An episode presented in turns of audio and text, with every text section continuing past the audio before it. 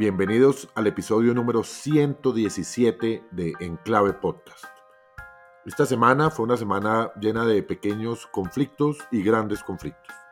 En Colombia, el canciller Álvaro Leiva Durán protagonizó un enfrentamiento con la directora de la Agencia Nacional de la Defensa Jurídica del Estado, Marta Lucía Zamora, una abogada curtida, una exfiscal general de la Nación encargada que tenía a su cargo nada más ni nada menos que la agencia que defiende a la nación en todos los pleitos y estaba arbitrando o estaba mediando en el posible pleito o litigio por la renovación del contrato mediante el cual se, el Estado colombiano concesiona la elaboración de los pasaportes en Colombia. Pues bien, ese contrato no le gustaba a Gustavo Petro porque siempre terminaba siendo un único oferente el que aparecía por la sencilla razón de que es una compañía que lleva años y décadas produciendo los pasaportes en Colombia, entonces ninguna otra podía acreditar la experiencia necesaria. Trataron de tumbar ese contrato y terminaron firmando ese contrato por la vía de la, de de la urgencia manifiesta, enfrentando un litigio con Thomas Gregenson y en relación con ese litigio Marta Lucía Zamora quería conciliar, pero el canciller Álvaro Leiva Durán terminó gritándola en los, pasados, en los pasillos del Palacio de Nariño y ella terminó renunciando. Un rifirrafe que deja en ridículo nuestra administración, el desdén que tiene nuestra administración por el equilibrio jurídico y las causas jurídicas y el cumplimiento de la ley en muchas cosas. Pero espérese un, momento, ahí, ahí, digamos, Marta Lucía Zamora termina renunciando, además porque le pide la renuncia desde Palacio, y el, episodio de esto es un continuará, porque ella renuncia el lunes por la mañana y el martes está en la fiscalía dando las declaraciones de quienes pueden estar implicados en un acto de corrupción, en donde el nombre más sonoro de esto es el del hijo del canciller, ¿no? Además de su, de su jefe jurídico, Juan Carlos Lozano, que no es el mismo, que no es el representante, ni tiene que ver nada con el representante liberal, pero cuyo comunicado de prensa después de que hacen una búsqueda muy sencilla dentro de Word de, de dónde viene el correo, el, la metadata. Eh, exactamente, la megadata del archivo viene del el computador o del software del hijo del canciller, lo cual pues lo deja tremendamente mal parado y abre acá, como usted dice, un nuevo hueco que viene desde adentro de la administración de Petro de un escándalo más de corrupción un Nicolás Petro II, ahora con el canciller. Es decir, metiendo las manos en contratación, metiendo las manos en recursos y metiendo su familia en problemas o la familia metiéndose en problemas. Bueno, y otros conflictos en el mundo, eh, pues se intensifica la guerra en, Gaza. Estamos eh, en una fase donde Israel expande su operación militar hacia el sur de la franja de Gaza, una situación humanitaria que se ha ya visibilizado a nivel eh, mundial, llegando hasta el nivel del Consejo de Seguridad de las Naciones Unidas, y donde hubo una moción para que hubiera un cese al fuego, moción que fue vetada por los Estados Unidos, eh, por lo cual no se aprobó esa resolución del Consejo de Seguridad de las Naciones Unidas, lo cual quiere decir que el conflicto en Gaza está avanzando, expandiéndose y amenazando llegar a niveles de exterminio.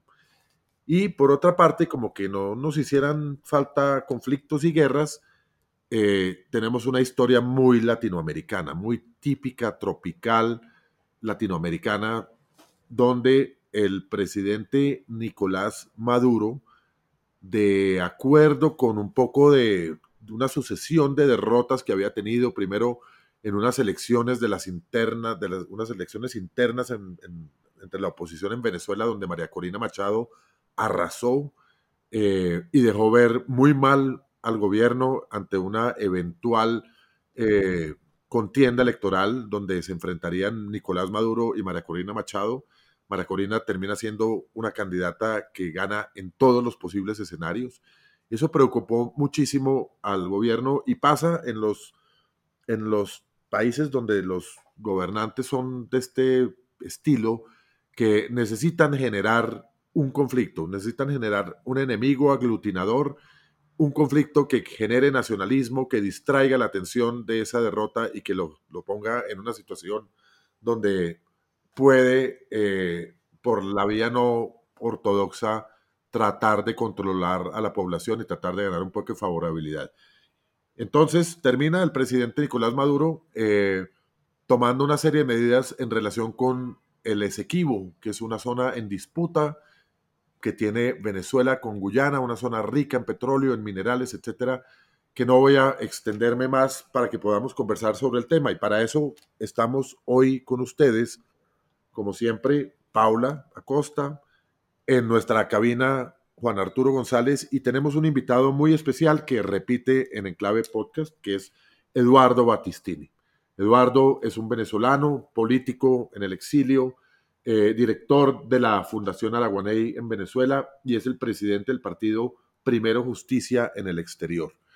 Bienvenido, Eduardo. Hola, Eduardo, qué gusto.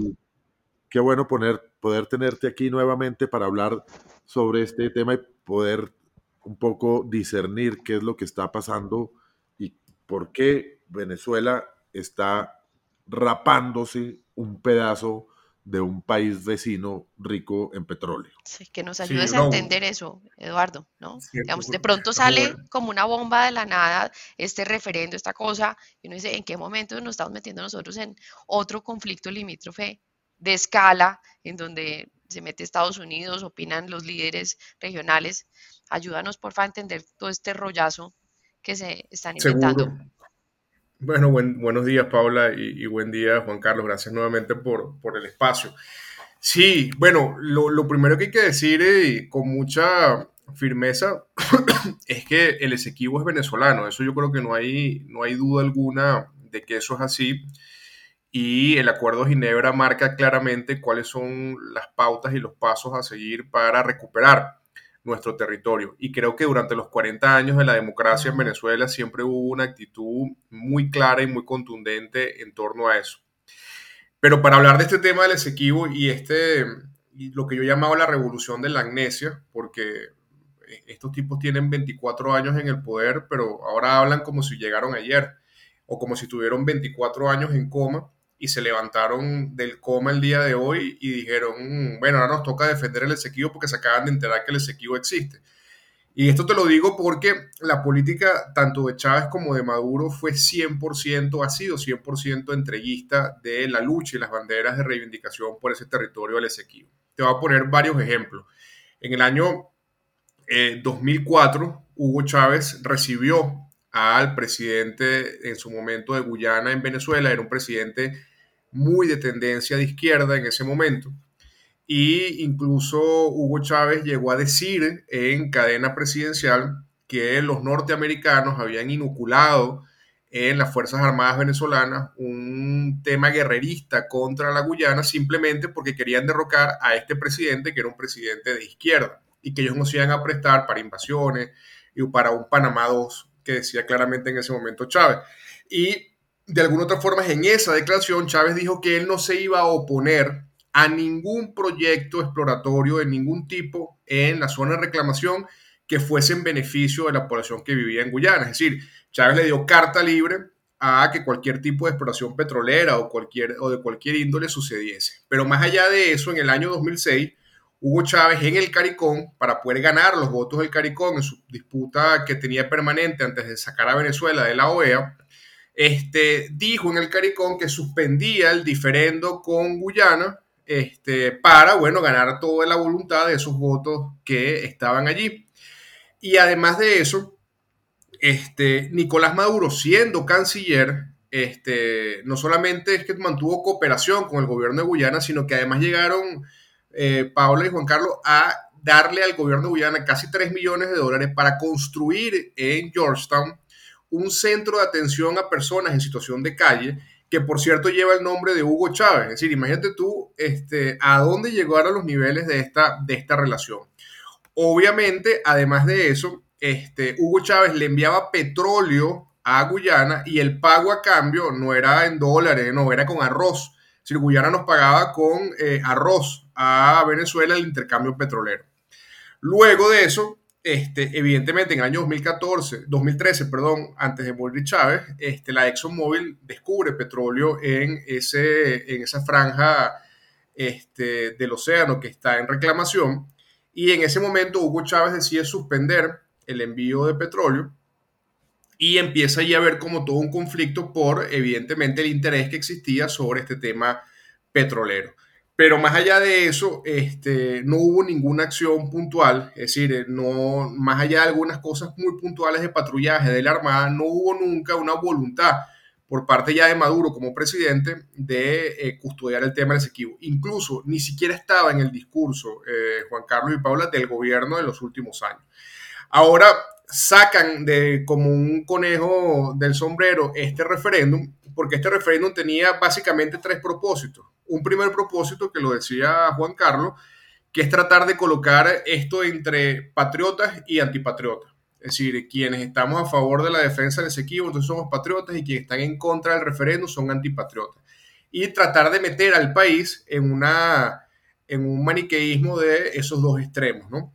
Eh, después, por supuesto, tratar de cohesionar su fuerza dentro del PSUV, este, porque es bien sabido que el PSUV y las estructuras de base del partido de la dictadura están muy disminuidas por la crisis económica, por el descontento, por muchas razones. Y lo tercero era hacer un simulacro interno de movilización para lo que puede ser un eventual proceso en el año 2024. Las tres cosas le salieron mal. Es decir, Primero porque lo que se reportó y, no solamente lo que reportaron los dirigentes nuestros en cada parroquia, en cada municipio, sino lo que se vio en los medios de comunicación fueron centros desolados. La gente no respondió al llamado a participar. Este, entre otras cosas, no porque no les interese el Esequibo, sino porque primero tienen muchos otros más problemas que resolver en su cotidianidad, como por ejemplo es el que comer, que tener comida en la nevera, que poder tener gasolina, que poder tener luz. Es decir, hay muchos temas que hoy agobian a los venezolanos, que no precisamente ponen en prioridad el tema del Esequibo, aunque eso, insisto, es una prioridad, pero es una prioridad del Estado. Es decir, la gente no tenía por qué decirle al Estado, sí, defiende el Esequibo cuando eso es algo constitucional que tiene una obligación cualquier Estado de defender su soberanía. Es decir, era un absurdo como eh, pedir, preguntarle a la gente, es como que el día de mañana Juan Carlos le preguntara a sus hijos si tienen hijos menores de edad, ah, ustedes, ustedes, creen, ustedes están de acuerdo en que yo los críe, en que yo les dé educación, en que yo los mantenga, en que yo les dé el sustento. Es decir, eso, eso es una cosa que está tácita y que es absurdo incluso preguntarlo. Lo segundo... Eso fue además en contraste con la participación masiva que hubo en las elecciones eh, de la, internas de la oposición. Es decir, hay un juego de cifras impresionante porque el, gobierno reclama que salieron a votar 10 millones de personas, lo cual contrasta con la realidad evidente que fueron eh, muy pocas personas, menos de 2 millones de personas, eh, y dicen que esa, esa inflada de las cifras para poder decir que fueron eh, muchas más de las que en realidad fueron, es porque contaron no cada individuo que iba a votar, sino los votos, por cada una de las cinco preguntas. Pero yo, quiero que nos cuenten cuáles son las preguntas, porque como, como dices, Eduardo, parece como las preguntas cuando uno va a entrar a Estados Unidos. ¿Lleva usted una bomba? No. ¿Tiene la intención de asesinar al presidente de Estados Unidos?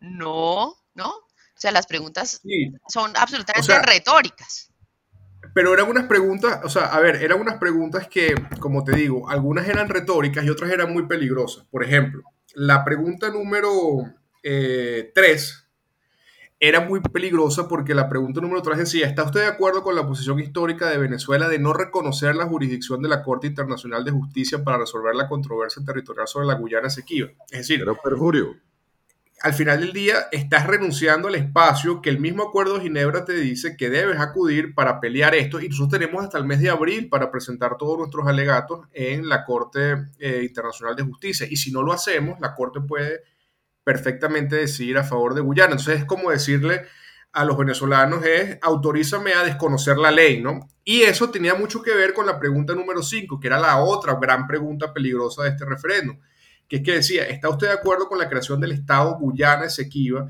y que se desarrolle un plan acelerado para la atención integral a la población actual y futura de ese territorio que incluya el otorgamiento de ciudadanía, cédula, identidad, incorporando en consecuencia dicho estado al mapa del territorio venezolano. Es decir, básicamente lo que estás diciendo es que vas a anexar ese terreno que está en disputa, que nosotros sostenemos, insisto, que es de Venezuela, pero que hoy en día está en disputa a través del ordenamiento jurídico internacional y que tú a la fuerza lo vas a anexar a Venezuela. Es decir, prácticamente estarías diciendo un poco lo que está haciendo Rusia con, la, región fronteriza con Ucrania. Entonces, la gran pregunta es, ¿se atreverá Nicolás Maduro a eh, incursionar armadamente para tomar ese territorio? ¿Cómo va a funcionar ese Estado? Porque además es muy risible, Juan Carlos, y yo lo decía en estos días y Pablo en un programa, decir, bueno, yo escuchaba a Diosdado Cabello decir que a partir del 4 de diciembre todos los venezolanos que vivían en la zona de reclamación que ahora son guyaneses, los iban a transformar a venezolanos y le iban a dar cédula identidad. Cuando hoy un venezolano de a pie que vive en Caracas le cuesta un mundo poder sacarse una cédula, porque el sistema no funciona, porque siempre está caído, porque no puedes sacarte el pasaporte. O sea, es decir, ni siquiera hay una infraestructura, como dicen aquí, para dar atención social, cuando en Venezuela no hay hospitales, cuando en Venezuela no hay luz, cuando en Venezuela no hay agua. Es decir, al final del día esto es una gran fantasía que para mí lo único que busca son dos cosas muy puntuales. Primero, y ya se está ejecutando, perseguir a la oposición y sobre todo perseguir al entorno de María Corina Machado. Ya vimos cómo se dictaron órdenes de captura contra su jefe prácticamente de campaña, contra su jefa de comunicaciones y contra su coordinador de, relaciones internacionales de su partido y de su comando. Además, ya está detenido y, legalmente el presidente de la Asociación Civil Súmate, que fue quien llevó o fue uno de los miembros de la Comisión Nacional de Primaria. Es decir, y eso va a seguir avanzando y eso va a seguir eh, eh, de alguna otra forma trayendo noticias en los próximos días. Y lo segundo es que Nicolás Maduro va a hacer lo que sea para permanecer en el poder en el año 2024. Y Nicolás Maduro sabe que la única ruta que no puede transitar este, para permanecer en el poder es la electoral, porque es evidente que en cualquier elección medianamente libre en Venezuela, Nicolás Maduro no tiene la posibilidad alguna de ganar una elección. Entonces yo lo que creo es que Nicolás Maduro con todo esto está buscando generar una conmoción interna en el país que le permita eh, agarrar a la constitución, decretar un estado de emergencia, un estado de excepción y con eso suspender todos los efectos de la elección y permanecer allí en, ese conflicto puede permanecer años. Pues es que el eh, conflicto es, digamos, la, la primera eh, sentencia de la Corte Internacional de Justicia es de 1899. Es decir, esto lleva toda la vida en este, en, este conflicto territorial. Como tú dices, Eduardo, acá muy convenientemente y un poco calcado de cualquier novela de política, ¿no? Uno coge el capítulo, no sé qué, de la temporada 5 de House of Cards, tenemos que inventarnos un conflicto internacional para poder mantener, para podernos mantener en el poder y porque eso nos da unas facultades extraordinarias y porque eso nos permite otra cantidad de flexibilidades. Eh, y acá lo que sorprende un poco es que esa fórmula pues ya había sido usada antes, pero siempre era en el conflicto contra Colombia, ¿no? El conflicto territorial contra Colombia, pero acá, poco leyendo, trata uno de leer la geopolítica de la región y dice, pues no, la, la pelea no va a ser contra Gustavo Petro, quien es un aliado natural en este momento de Nicolás Maduro, sino busquémonos otro conflicto internacional y el conflicto internacional es con Guyana, en donde pues hay unos más grandes detrás que lo respaldan. Estados Unidos hace, digamos, ya una presencia y hace unos ejercicios militares en la zona, un poco sacando los dientes y mostrando que esto no va a pasar sin que ellos se den cuenta. Brasil también hace unas declaraciones en defensa de, Guyana, diciendo además Lula que va a viajar en 2024 y va a hacer presencia allá y que CARICOM, como tú decías que es parte de todo este juego, pues tiene que respaldar a la, a, la Guyana en, este proceso, ¿no? Ahora es un poco ingenuo, es un poco ingenuo que, que Maduro pretenda invadir y controlar militarmente el, el, la zona del Esequibo. Es decir, Maduro yo creo que está limitándose a, hacer unos anuncios que eventualmente no va a poder cumplir, ¿no? Va a nombrar, y hablábamos antes de empezar a grabar con Eduardo, va a nombrar un, gobernador del Esequibo, ¿no? Del nuevo estado anexado a Venezuela, eh, Guyana Esequibo, eh, gobernador que no va a poder estar con los pies puestos en el, en, el Esequibo. Va a tener que ser gobernador desde afuera, que entiendo que es un pariente de Diosdado Cabello, eh, haciendo una figura similar a la figura de la cual tanto se burlaban ellos, que era la figura de Juan Guaidó, que era un presidente que no podía ejercer, el presidente de Narnia. Eh, por una parte. Por otra parte, desde el punto de vista militar, eh, déjeme decir que, que, Guyana podrá ser un país chiquito, más no pobre porque tiene muchos recursos, puede que no los haya explotado hasta el punto de volverse un país con muchos recursos ni desarrollo, pero es un país que no es, no es como si invadieran la Guajira, es un país lleno de petróleo y de minerales. Eh, que además tiene operaciones de empresas americanas. O sea, el, yacimiento más importante de petróleo que tiene Guyana es un, un yacimiento descubierto por la ExxonMobil, compañía americana. Entonces no creo que Maduro vaya a permitir que sus reservas con sobrepeso corporal vayan a ingresar al territorio del Esequibo eh, y Estados Unidos y la comunidad internacional se vaya a quedar quieta. Ahí hay un tema que me parece muy importante. Es decir, hemos visto cómo la comunidad internacional recientemente eh, se ha quedado pasmada, por llamarlo de alguna manera, en tres o por lo menos dos grandes conflictos. Uno es la invasión de Putin a Ucrania, donde la, comunidad internacional pues ha hecho mucho aspaviento, pero ha demostrado también que el sistema eh, mundial que estaba diseñado para prevenir las guerras eh, ha sido ineficiente. Tenemos también la situación en Israel con Gaza, donde hay una crisis humanitaria y no hay un consenso internacional para prevenirla.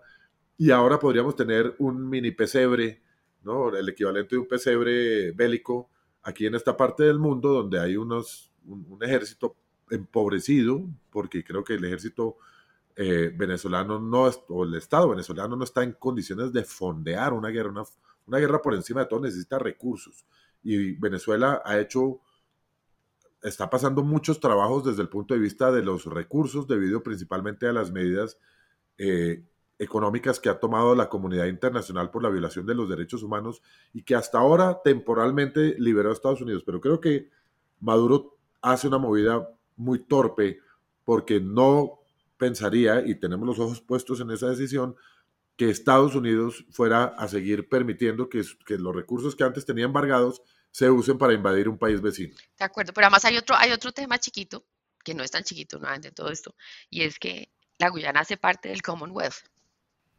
Es decir, ahí también hay una parte en donde pues, lo mínimo que se espera de participar en, en, el Commonwealth después de haber sido em, colonia, colonia, colonia británica, pues es que este es el momento de ayudar, ¿no? además, esto es el 75% del área de Guyana. Es decir, esto no es un pedacito chiquito, esto es el pedazo más significativo y como ustedes han dicho, pues el más rico con mayor potencial de explotación petrolera en un momento en donde el petróleo vuelve a ser absolutamente crítico en, toda la geopolítica. Sí, bueno, yo creo que hay, hay, varias cosas que ponderar, ¿no? Lo primero es que también creer que Nicolás Maduro tiene la capacidad de ejercer un control territorial sobre esa franja es, eh, eh, eh, bueno, es no ver la realidad de Venezuela. Maduro no controla ni las cárceles en Venezuela. Si las cárceles se las controlan los pranes, los, líderes negativos de las cárceles son quienes controlan las cárceles. algunas comunidades la controlan colectivos armados. La franja del oro en Venezuela, el arco minero lo controla el ELN y los grupos irregulares. Y Maduro no tiene ni siquiera control territorial de nuestro propio territorio. Es decir, ahí sería, como dice Juan Carlos, iluso pensar que Maduro tuviese la capacidad económica, gerencial y de autoridad para poder hacer eso. Yo tampoco creo que, allí se pueda dar un conflicto armado, al menos que Maduro decida inmolarse y suicidarse con eso, porque allí lo que realmente está en, en juego es el interés petrolero ni siquiera los intereses de los Estados Unidos ni de las empresas americanas de tener ahí esa explotación, ni los intereses de Guyana por mantener ese territorio para que esos recursos queden en manos de Guyana, ni nuestra legítima defensa de nuestro territorio que trae per se este tema petrolero nos interesa un conflicto, porque al final ahí pierden todos. Al menos insisto que Maduro esté decidido a suicidarse este, con ese conflicto al estilo eh, las Malvinas, ¿no? Pero yo no, lo creo. Yo lo que creo es que Maduro va a utilizar esto como un sparring de boxeo para mantener un conflicto en la frontera que le permita tener consecuencias políticas a lo interno para poder manejar la crisis que viene para el 2024. Lo grave de todo esto es que ya ha pasado una semana y todavía no se conocen cuáles son las, las estrategias jurídicas que va a asumir el Estado venezolano para defender el territorio. Pero es que lo que es peor aún, han ratificado que no van a acudir a la instancia judicial para defender el territorio. Es decir, prácticamente estamos negando la posibilidad de este, que ese territorio que es nuestro se mantenga en manos de los venezolanos. Entonces, yo lo que creo es que aquí vamos a una gran novela de muchos capítulos, este, que por cierto va a tener eh, eh, en el medio retrocesos, porque esto afecta sin duda alguna la negociación de Barbados. Es decir, esto no, no, no, no es algo aislado. Fíjate que, por ejemplo, entre los detenidos que están en esta nueva ola de represión hay un empresario norteamericano, es decir, que está detenido dentro de estas últimas órdenes de captura. De hecho, lo detuvieron hace casi mes y medio. Ahora es que anuncian que lo tienen detenido y lo ligan a la ExxonMobil. Este, no hubo cumplimiento además para lo que significaba la liberación de los presos norteamericanos que tenían que ser liberados el 30 de noviembre. Además se prometió habilitar a María Corina Machado, pero lo que estamos viendo es que están metiendo presos al entorno de María Corina Machado. Y hay algún detalle muy importante que es que el régimen anunció una supuesta ruta para habilitar a los candidatos y entre las condiciones que ponen para poder habilitar es que ese candidato o candidata no haya atentado contra la integridad territorial. Y si te das cuenta, están metiendo presos a los dirigentes de María Corina Machado más cercanos, acusándolos de una conspiración con ExxonMobil para robarle a Venezuela la Guyana Esequiba. Es decir, está ahí cantado que la habilitación de María Corina no va a ir y entonces de alguna otra forma eso está, va a afectar y yo creo que en los próximos días vamos a ver noticias de los Estados Unidos en retroceso de algunas sanciones que habían liberado y creo que el panorama se va a complicar mucho en ese sentido. Pero en todo caso, esto del referéndum, si te lo puedo sintetizar en, una frase, fue una no, es una novela que va a continuar, que va a tener muchos capítulos y que no va a traer nada distinto a una estrategia para Maduro para ver cómo permanece en el poder en el año 2024 y cómo persigue y cómo ah, aumenta la represión contra quienes están en la oposición dentro del territorio nacional todavía. Eso es lo que se llama como una jugada de laboratorio. sí. Es, un, todo un escenario construido que, entre otras, no hemos, no, es la primera vez que, que, Maduro lo hace. De acuerdo a una escala mucho menor, por allá en el año 2017, eh, que un día Colombia amaneció con 60 soldados acampando del lado colombiano, del lado del río Arauca, ¿no? que era literalmente y técnicamente una invasión eh, pero que era una provocación al mismo tiempo para que Colombia reaccionara bélicamente y Maduro pudiera generar una, una guerrita y un, estado de excepción que le permitiría seguir violando los derechos humanos y reconfigurar un poco el estado de las cosas en Venezuela. Creo que, creo que es evidente eh, la situación de laboratorio que, que estamos presenciando, pero me parece que es de un nivel también de, desafío hacia la comunidad internacional no vista antes en el caso venezolano. Es decir, creo que el llegar a tomar las medidas que está tomando Maduro, así no invada eh, físicamente, de, de republicar el mapa venezolano, incluyendo la zona en disputa, de nombrar autoridades, de dar ultimátums a las compañías que operan ahí para que se retiren, y decir que ahora entonces tiene que venirle a pedir licencia al gobierno de venezolano para, para operar ahí, creo que es una afrenta y un, y un, desafío gigante. La base de todo, ya hemos dicho, además es, es una base mentirosa, porque no tienen, no le da a ningún Estado un referendo la legitimidad que necesita para anexar otro territorio. Es decir, es como que aquí hiciéramos una votación entre nosotros para ver si la casa al lado debería ser nuestra y no. O si nos volvemos a eh, anexar a Panamá. Exacto. Y lo que quería preguntarte, Eduardo, a ver si pronto nos ayudas a Pero venga, Restrepo, eso que usted diciendo es muy importante con lo que nos dio. hágale. 1898. ¿Por qué más de 125 años después las cortes internacionales no han podido finiquitar el problema desde el punto de vista institucional y desde el trámite litigioso? Mira, porque evidentemente el lado, el lado arbitral de 1899, que Venezuela lo protestó en su momento de manera muy enérgica porque lo consideró un fraude a la soberanía venezolana y sabes que en torno a, ese, a esa decisión hubo mucha, muchas especulaciones sobre sobornos, temas de corrupción, es decir, parcialidad por parte de los jueces, etc. Ese lado arbitral fue de alguna otra forma reconsiderado en el Acuerdo de Ginebra y el Acuerdo de Ginebra lo que dice es, bueno, hay, hay, argumentos de peso de Venezuela para no reconocer ese lado arbitral y tiene que irse a un nuevo juicio para, esto, esto es un resumen muy sucinto y muy, muy superficial de tantos años de historia, pero básicamente es ponerse de acuerdo en la Corte Internacional de Justicia para terminar el diferéndum allí. Algo muy parecido, por cierto, a lo que ustedes han tenido con Nicaragua en los últimos, en los últimas, en los últimos años, ¿no? Es decir, y, y ustedes lo han transitado de la manera más pacífica y legal y ganaron en la Corte el, el, alguna, alguna de estos temas. Entonces, lo que te quiero decir es que al final no es que, es que, no es que han tardado mucho, sino que hay todo un proceso histórico que se ha continuado. No ha habido nunca o no hubo nunca en los 40 años de democracia ningún altercado, ninguna este, fricción como por ejemplo la hubo con Colombia en su momento con el presidente Lucinchi. Es decir, con Guyana nunca pasó eso.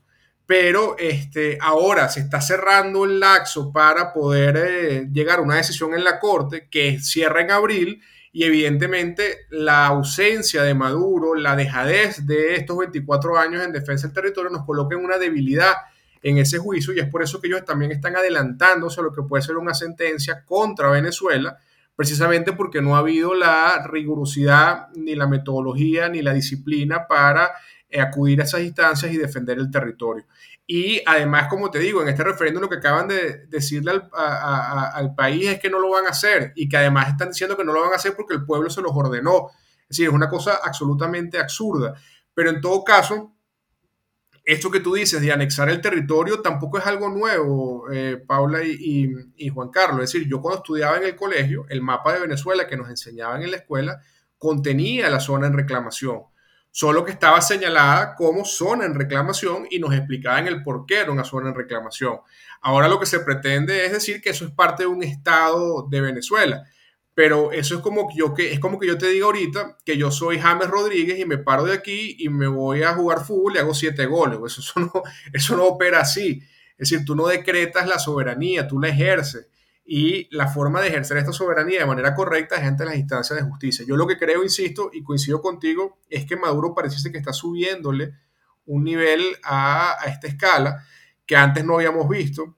Este, no es eh, para nada eh, poco significativo, todo lo contrario, es muy significativo que hace dos días la, Cancillería rusa se pronunció sobre este tema, el embajador ruso se reunió con el canciller eh, de la dictadura en Caracas, eh, de alguna otra forma allí, allí se están como moviendo cosas. Y hay una cosa que me parece muy interesante, es el papel de Cuba en todo esto, ¿no? Porque fíjate que Cuba fue uno de los principales eh, promotores a través de Fidel Castro de dejar a las cosas tranquilas con el Esequibo para hacer una fuerza o, construir una fortaleza en el CARICOM. Este, y ahora Cuba se está ofreciendo, además por petición de Guyana, a tratar de ser mediador entre Venezuela y, Guyana en el diferendo con el Esequibo. Cosa que además, bueno, tiene además, tú sabes, ese, ese típico interés cubano que ellos son, sabes que ellos son comunistas de la boca para afuera, pero de la boca para adentro no pueden ser más capitalistas porque no les alcanza el dinero para meterlo bajo el colchón.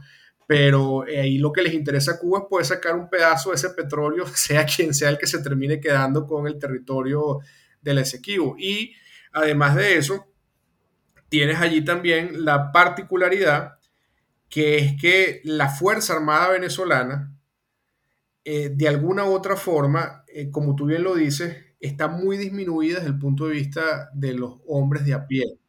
Es decir, hoy en día, por ejemplo, en los cuarteles venezolanos no se come tres veces al día. Hoy en día en los cuarteles venezolanos se come dos veces al día y se come muy pocas proteínas. Hoy, en día un soldado de tropa te gana salario mínimo. Salario mínimo son 5 dólares al mes, menos de 5 dólares al mes. Es decir, la realidad de la Fuerza Armada no es la opulencia de Padrino López y del alto mando militar. La realidad de la Fuerza Armada venezolana es exactamente igual a la realidad del resto de los venezolanos que siguen en el país. Entonces, de alguna u otra forma, allí confluyen muchas cosas para que eso no, no suceda. Pero la gran, insisto, la gran, el gran aprendizaje o la gran lectura o la gran conclusión de este referéndum es que está iniciando, y yo se lo leía, en esto dijo un periodista venezolano, un venezolano muy acucioso que es Pedro Pablo Peñalosa, que decía que después del referéndum del Esequibo, no, Venezuela no, el gobierno de Venezuela no quedó más cerca del Esequibo, sino quedó más cerca de Nicaragua, porque esto es el inicio de construir una elección a lo Nicaragua, este, como la que hizo Ortega en la última, en la última intento de reelección. Es decir, vamos a, esto es el inicio, como tú decías, del laboratorio para la reelección de Nicolás Maduro en el año 2024, para permanecer en el poder como sea, bien sea robándose la elección, bien sea inhabilitando a todos los candidatos opositores que puede inhabilitar, o bien sea suspendiendo la elección y sometiendo al país a un conflicto bélico si es necesario, porque al final a ellos no les interesa eso, eh, Juan Carlos y, Paula. Si, si a Maduro no le interesa que un pensionado hoy gane cuatro dólares y tenga que decidir si se compra la mitad de un pan o la mitad de una pastilla para la atención, ¿tú crees que a Maduro le va a interesar meter a Venezuela en un conflicto armado mientras él se esconde en un búnker en Fuerte Tiuna, que es el principal fuerte militar del país. No le va a interesar. Pues al final lo único que le importa es sus recursos, lo único que le importa es el dinero, la corrupción y permanecer con esos privilegios allí. Y porque además ellos saben, sobre todo Maduro, Diosdado, eh, Tarek El Aizami, que por cierto es una buena pregunta, todavía no se sabe dónde está. Este, ellos saben que después de un cambio democrático es muy complejo para ellos por estar vinculados a temas de narcotráfico, delitos de lesa humanidad, etcétera, poder, poder disfrutar de una libertad. Entonces, eh, yo creo que lo que dice Juan Carlos es que están subiendo la vara como nunca antes la habían subido. Vamos a ver si simplemente es una escaramuza o tratar ahí de, de blofear en el propio argot del póker o realmente están decididos a inmolar al país por, por la causa de la revolución bolivariana, ¿no? Oye, Eduardo, esas conversaciones con Rusia, digamos, obviamente la relación de Venezuela y Rusia se ha ido estrechando muchísimo durante los últimos años. Digamos, ahí esa, esa, digamos, esa participación de Rusia en este conflicto, ¿tú la ves de la misma magnitud que podría llegar a ser la de Estados Unidos? De mandar tropas, de hacer ejercicios militares, de hacer todo ese tipo de cosas. Yo creo que felizmente Rusia, Rusia tiene sus manos también bastante ocupadas en, el conflicto con Ucrania. Si fueran otros tiempos, yo, yo vería a Rusia muy parada ahí al lado de Maduro, pero creo que tanto Estados Unidos con el problema de Israel y Hamas, como Rusia con el problema de Ucrania, eh, están como desconcentrados y, aquí se va a quedar el señor Maduro con eh, unos aliados de un, de un, nivel más bajito, ¿no? Como, como puede ser eh, Cuba. Sí, a ver, a ver, la relación Rusia-Venezuela, yo, yo me he dedicado a estudiar un poco y te puedo dar, en, yo tengo aquí un resumen muy, muy concreto que lo publiqué, por cierto, el 4 de, de marzo del 2022 en las redes, que han sido 22 años de, de, relación. Hugo Chávez hizo no menos de 10 viajes oficiales a Rusia siendo presidente de, Venezuela. El primero yo fue en el año 2001 a Moscú. Después, en el año 2002, el 23 de diciembre del año 2002, se creó la Comisión Intergubernamental Ruso-Venezolana de Alto Nivel, que era para este, discutir niveles, o sea, discutir todo el tema de vinculación económica, militar, etcétera, ¿no? Y hasta la fecha que yo publicaba eso, se habían realizado 16 reuniones de esa comisión a lo largo de 22 años. Después Chávez le compró en el año 2004 a Putin 40 helicópteros rusos y 100.000 fusiles acá que era para sustituir, y, Juan Carlos seguro sabe mucho más de eso, que, es muy conocedor del área militar y de la seguridad. Nosotros todavía teníamos los, los, los, los, llamados FAL, los, fusiles de, asalto liviano, que bueno, no solamente que estaban ya prohibidos por, por, por, por, lo que significaba eso en términos de mortalidad, es decir, un, disparo de FAL te puede dejar un, agujero gigante y, y, a eso ya estaba obsoleto, que por cierto esos FAL terminaron en manos de la FARC y del ELN, ¿no? Es decir, muchos de ellos. Después, en el año, entre el año 2005 y 2007, Chávez firmó contratos para comprar armamentos por 4.400 millones de dólares. Y además de eso, firmaron una cooperación técnica y por eso hoy en Venezuela hay, dentro de los cuarteles venezolanos, eh, operadores rusos que hacen mantenimiento a todos estos, todos estos eh, instrumentos militares. En el año 2006 llegaron los primeros 30.000 fusiles Kalashnikov a Venezuela. de los 100.000 que se habían comprado. Además de eso, este, en el año 2006 arribaron a Venezuela los primeros Sukhoi que eh, llegaron al país. Y así te puedo ir hablando lo que significarían los tanques T, T-72, los T-90, los AM, que vinieron a sustituir a los AMX-30 que eran de fabricación francesa. Incluso en algún momento estuvieron dispuestos a compartir uso pacífico de energía nuclear. Y en Venezuela llegó en su momento, que, que, era una cosa que para los venezolanos fue muy, muy, muy impresionante y generó también algún ruido en la comunidad internacional, que es que llegó una cuadrilla de bombarderos en el año 2018 rusos a hacer ejercicios militares en la Orchila y lanzaron misiles de alta precisión desde la Orchila, que por cierto puso en jaque a los Estados Unidos porque la distancia entre la Orchila y los Estados Unidos para esos misiles, para la Florida, era, estaba en, en rango.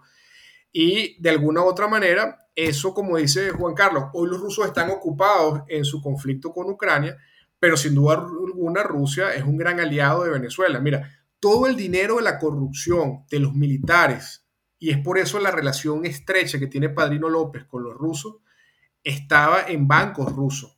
Una de las grandes debacles que tuvo Venezuela y la corrupción con la guerra entre Ucrania y Rusia fue la suspensión del sistema bancario internacional de los bancos rusos, porque eso les congeló las grandes fortunas, sobre todo a los jerarcas militares del régimen, y mucho dinero de la corrupción. Entonces, de alguna otra forma, esa relación es muy estrecha. Yo creo que hoy está en un plano más simbólico. Yo coincido allí con, con Juan Carlos porque Rusia también está metido en este, en este marasmo de esta guerra que ya va para dos años, un poco más. Pero yo estoy seguro y convencido que aunque sea desde el punto de vista estratégico, Rusia va a estar allí. Aunque también fue muy interesante la postura de la Cancillería rusa. La Cancillería rusa dijo que abogaba por la resolución pacífica del conflicto, por el diálogo, que además suena bastante risible después de lo que están haciendo en Ucrania. Pero en todo caso, yo creo que también Maduro esta apuesta le puede salir mal y esta apuesta lo puede terminar dejando también mucho más aislado y mucho más solo en el contexto internacional y tú leías fuera de, del aire antes de empezar un tuit del presidente Petro y pareciese que Petro dentro de su eh, lenguaje extraño, porque es un lenguaje, yo no sé si Juan Carlos se acuerda de la época de cuando Chávez hablaba y salía José Vicente Rangel a aclarar lo que Chávez había querido decir, era como el traductor.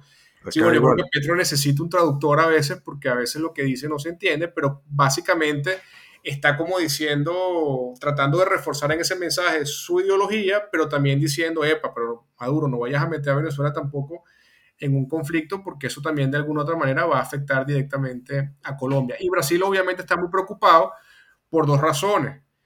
Brasil tiene una política que es muy, muy, muy, yo diría, no sé si cómico es la palabra, pero tú sabes que Brasil no entra en conflictos territoriales. Brasil va moviendo sus hitos territoriales a como le, da, a como le va dando el tiempo. ¿no? Si, si ve que no hay eh, temas militares en la frontera, ellos van moviendo su, su, su coordenada poco a poco. Los, poco, los poco, mojones poco, que llaman. Y así nos, exacto, y así nos han robado, por ejemplo, a nosotros mucho territorio. ¿Qué pasaría si, por ejemplo, aquí hay una resolución que le da la Guyana Esequiba a Venezuela como debería ser? Ahí también va a haber comprometido alguna parte de terreno que ya Brasil ha, ha asumido. Es decir, Aquí lo que te digo es que al final del día parece que las condiciones eh, geopolíticas no están dadas para que Maduro inicie una, una escalada armada, las internas tampoco, y es por eso que esto simplemente es, insisto, un laboratorio para este, suspender la elección del 24, para tenerlo allí como una alternativa y para perseguir a la oposición. Y ya ha empezado, como te lo he dicho, con María Corina Machado y el entorno de María Corina Machado, quien es hoy quien lidera las encuestas en Venezuela. ¿no? Pues nuestros oyentes quedan informados. Esperamos que los gobiernos como Estados Unidos y la comunidad europea también se informen eh, en el sentido de que están, están negociando con una contraparte que no merece confianza. Es decir, Estados Unidos eh, ha, ha, participado o ha sido testigo de los diálogos que Venezuela, por ejemplo, ha tenido con la, con la plataforma de la oposición en Barbados, donde se han hecho unos compromisos en virtud de los cuales Estados Unidos ha efectivamente levantado las sanciones contra el petróleo venezolano, eh, cosa que le ha dado caja y oxígeno al gobierno de Maduro, pero el gobierno de Maduro al mismo tiempo se está burlando en la cara y provocando y riéndose de la, de la comunidad internacional al hacer exactamente lo contrario, es decir, al no tomar ningún paso eh, que tienda hacia la celebración de unas elecciones libres y democráticas en el 2024, por una parte, pero además, quizás con, esa plata que libera, eh, embarcándose en una guerrita fronteriza como de guerrillas, en, eh, mediante el cual pretenden raponearse 75% de un país soberano vecino. Entonces, creo que, que esto pues, es un mensaje bastante claro que, que, el régimen de Maduro, obrando con, con, base en el desespero que tiene que tener, está dispuesto a hacer lo que tenga que hacer con tal de que no haya unas elecciones libres, por lo menos contra María Corina Machado. Totalmente, totalmente. Creo que ese es el único objetivo que tiene Maduro con toda esta escalada, porque te insisto, es decir, no es, no es creíble que después de 24 años en el poder ahora que se den cuenta que tienen que, defender el Esequibo, ¿no? Es decir, esto básicamente es una, una, maniobra política que, como insisto, lo único que busca y su único interés es anular cualquier posibilidad de que Maduro no pueda quedarse en el poder en el año 24. Pero además y entonces los, intereses, los intereses ni siquiera terminan siendo económicos, porque es que si bien el Esequibo es una zona rica en petróleo y minerales, pues lo es también Venezuela. O sea, Venezuela no está pudiendo explotar su propio petróleo eh, con el potencial que tendría. ¿Para qué va a ir a agarrarse otras reservas que no le pertenecen? Bueno, no, no lo ha explotado porque además se lo han robado, o sea, acabaron con la industria petrolera. Es decir, eh, Venezuela acabó con la industria petrolera, con PDVSA, que fue la industria más sólida de América Latina y una de las industrias más importantes del mundo.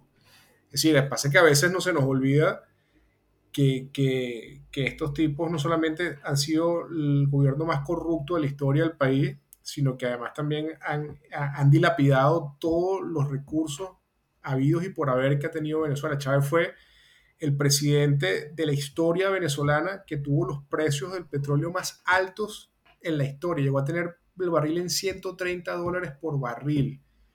Y, evidentemente lo que hicieron fue acabar con la industria petrolera y robarse todo lo que podían robarse, ¿no? Sí, a mí me parece muy interesante, Eduardo, lo que nos cuentas de que abril va a ser la fecha en donde se espera la, la decisión de la Corte. Porque además todo este movimiento, el plebiscito, las declaraciones, anexarse por la derecha, pues es una ofensa gigantesca a todo lo que uno pensaría que un país debe hacer como una estrategia legal razonable frente a la Corte. Ahora, supongamos que sale en abril la decisión y se mantiene el, el, trazado que está hoy de límites. ¿Qué va a hacer la comunidad internacional? Es decir, esta cosa de que la Corte Internacional de Justicia falle, después no se implementen las decisiones y no pase nada, yo creo que acá hay, digamos, un, replanteamiento y un cuestionamiento muy de fondo a cuáles son esos mecanismos, digamos, de, implementación de las decisiones de la Corte. Pero claramente todo está pensado para la tribuna interna, frente a las elecciones y frente al mecanismo de utilizar un conflicto exterior como un aglutinante y como un mecanismo para ejercer, digamos, una autoridad extrema dentro de Venezuela. ¿no?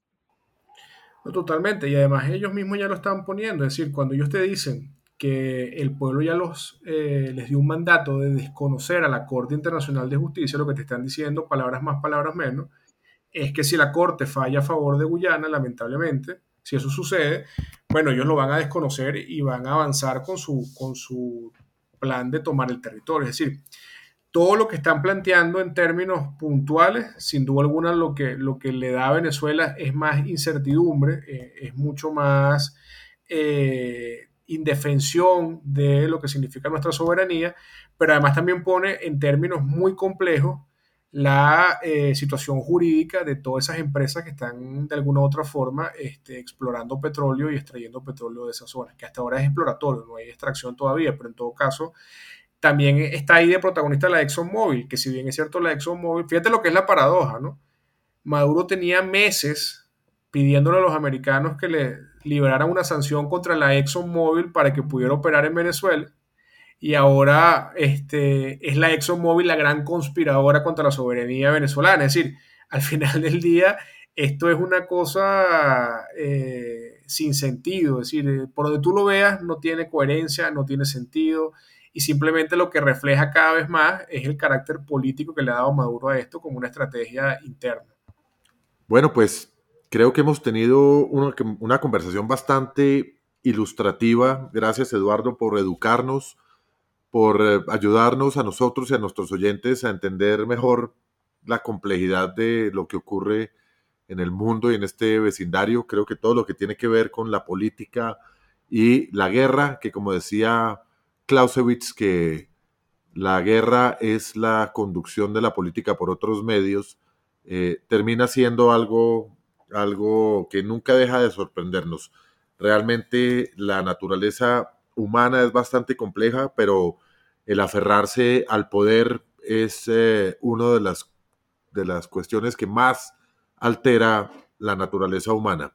Entonces, gracias Eduardo por esto y como te acuerdas, siempre nuestro podcast termina con, eh, con unas recomendaciones, un poquito para tranquilizar a nuestra audiencia con, con cosas más mundanas. Entonces, Paula, ¿qué nos recomienda esta vez? Bueno, yo les recomiendo fundas de satín. Em, uno usualmente tiene fundas en su almohada de algodón y parte de lo que hace el algodón es que se chupa mucha de la humedad de la piel. Entonces el satín, yo no puedo decir la mitad de los, de los beneficios que supuestamente le disminuye el frizz del pelo, porque pues digamos yo soy como caso de estudio de frizz, ¿no? Entonces ese pedazo no me compromete. Presidenta de la Sociedad Latinoamericana de Frizz. Sí, o sea, por favor, cuando estén en un caso de estudio, llámenme. Eso es lo mío. Lo mío es tener frizz en el pelo. Pero el otro pedazo de, de tener, digamos, una, un, roce menor con, con, la piel y de absorber menos de la humedad de la piel, aparentemente tiene grandes cualidades para disminuir las arrugas y el envejecimiento. Entonces, esa es mi recomendación. Hay una página en internet que se llama mitigadores.com yo las pedí la semana pasada, estamos estrenando esta semana en la casa como un regalo adelantado de Navidad, pero vienen súper lindas, empacadas, súper bonitas. Funciona perfecto como un regalo de Navidad para las personas que tienen de todo, que probablemente les podría convenir tener un poquito menos de arrugas hacia futuro. Entonces, esa es mi recomendación. Fundas de satín y la página se llama mitigadores.com. Bueno, Eduardo, ¿qué nos recomiendas? Mire, yo le estaba diciendo a Paula que estaba viendo una serie ahorita en Star Plus que se llama Munich Games, que es una, es una serie obviamente de ficción, pero que tiene muchos elementos que están sucediendo hoy en la vida de la geopolítica mundial con el renacimiento a través de los extremismos y los, y los nacionalismos exacerbados y que trata sobre eh, la recreación después de 60 años de la, de la, de la tragedia de, del atentado, de los atentados y los asesinatos en las Olimpiadas de Múnich a los israelíes. Bueno, es un partido conmemorativo entre un equipo israelí ficticio y un equipo alemán y sobre todo la trama que sucede ah, para abortar un potencial atentado contra el equipo israelí por parte de unos grupos extremistas nacionalistas que están dentro del gobierno infiltrados, ¿no? Es bien interesante porque también tiene mucho que ver, eh, aunque sea ficción, con lo que está pasando en muchos países, ¿no? Con el resurgimiento de estos nuevos nacionalismos muy radicales y exacerbados que de alguna otra forma pues nos pretenden llevar nuevamente a, a violencia, ¿no? Y estoy leyendo este libro que se llama Brave New World, que es la historia de, de Pochettino contando su, su campeonato con Tottenham. Y es, mucho, es muy bueno porque te habla mucho sobre el tema del liderazgo, sobre cómo, cómo él fue adaptando ese estilo latino, argentino al fútbol inglés y cómo llegó al Tottenham, un equipo que tenía décadas sin poder eh, ni siquiera figurar en un campeonato, cómo logró construir una sinergia interna para que ese equipo llegara campeón y llegara casi a ser campeón de Europa, ¿no? Está bien interesante. Va a tener un problema ahí de propiedad intelectual con Aldous Huxley, con Brave New World, que libro que leímos en el colegio. Bueno, yo les tengo una recomendación simple, pero que creo que le va a quedar muy bien a todo el mundo. No sé si ustedes en Estados Unidos eh, hayan ido a un sitio de indulgencias llamado IHOP. Claro, sí lo conozco. Pancakes, pues les cuento que llegó IHOP a Colombia. Qué susto. Y se está en Rappi. Todavía no tienen una ¿Ah, sede física, entiendo yo, pero ya ayer puedo eh, decir con, con, toda certeza y dar fe porque ayer ya lo estrenamos en mi casa y ya por Rappi entonces podemos pedir IHOP en Bogotá por lo menos. Oiga, pero esas proporciones solamente son gigantescas. Uno, pide un desayuno y desayuna cuatro. ¿También es así? No, no, no, ¿sabe qué me pareció? Míralo, me pareció súper razonable. razonable la porción, se respeta toda la identidad de la delicia del pancake americano. Eh, la mantequilla es distinta, el sirope es especial. No, muy bueno. Y, y entre otras, uno de, nuestros hijos pidió eh, un sándwich de queso que me dio mucha envidia no haberlo pedido, pero, pero no podía dejar de pedir el pancake. Pero muy bien, recomendadísimo. Entonces, pues con las sábanas de satín, las fundas de satín, eh, las soluciones al frizz, eh, la serie de Munich Games y el libro de Brave New World versión 2 y iHope. Queremos eh, despedir este episodio agradeciéndole nuevamente a Eduardo su compañía, Paula, por como siempre todo todo el empeño que le metemos a Enclave Podcast, que ya lleva 117 episodios, ya es como, como una serie, ¿no? Ya vamos como en la tercera temporada de la historia política local. Yo le estaba diciendo eh, ahorita a Eduardo que, pues que ojalá, ¿no? La corona británica se metiera en esto, a ver si teníamos una nueva temporada de The Crown con Carlos en, Guyana. en Guyana. Para ver qué clase de repelente para los moscos usan. A verlo en Guayavera, alguna vaina, ¿no? Digamos. Sí, sí, sí. Si no, habrá un capítulo especial sobre Chiribiquete. Ah, seguro. Bueno, muy bien. Bueno, pues. Bueno, o este escándalo que ahora hay con la, con la monarquía española, con, con la foto que salió de la reina Leticia de hace muchos años con un exnovio. En Cali, ¿no? Creo. Sí, creo que fue en Cali. Pues eso sí. Esperamos, bueno, esperamos pues muchas gracias a todos y feliz semana. Nos vemos en el próximo episodio. Muchas gracias, Eduardo. Saludos a todos. Saludos.